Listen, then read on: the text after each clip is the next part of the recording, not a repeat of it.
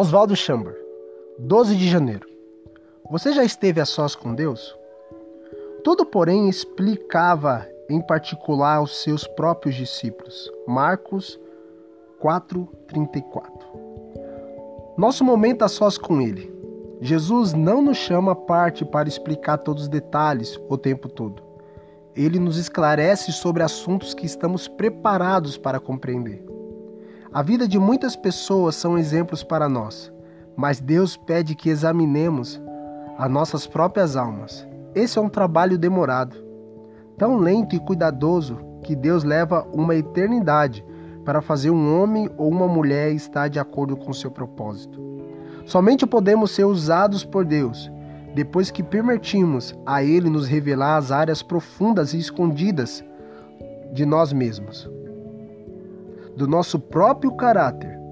É assustador como somos ignorantes sobre nós mesmos.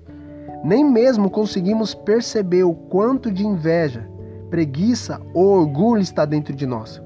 Quando expressamos esses sentimentos, mas Jesus nos revelará tudo que ele tudo o que temos mantido oculto em nossa alma. Antes de sua graça começar a agir, Quantos de nós já aprendemos a olhar para o nosso interior com coragem? Temos que nos libertar da ideia de que já somos e já compreendemos tudo. Esse é sempre o mais retinente aspecto de nosso orgulho a ser desfeito. O único que verdadeiramente nos entende é Deus. A maior das maldições que acomete nossa vida espiritual é o orgulho.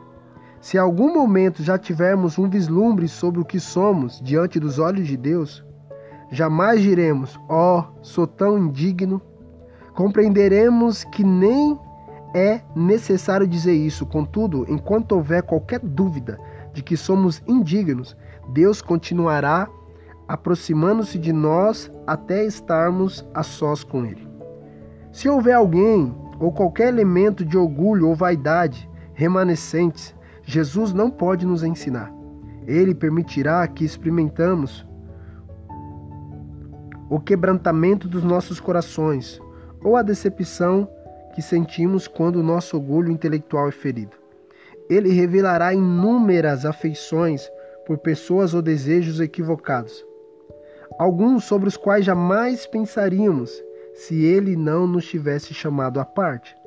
Muitas coisas nos são mostradas com frequência, sem nenhum resultado. Contudo, quando Deus nos chama à parte, tudo ficará claro. Tudo, porém, explicava em particular aos seus próprios discípulos. Marcos 4, 34. Oswaldo Chamber. Tudo para ele.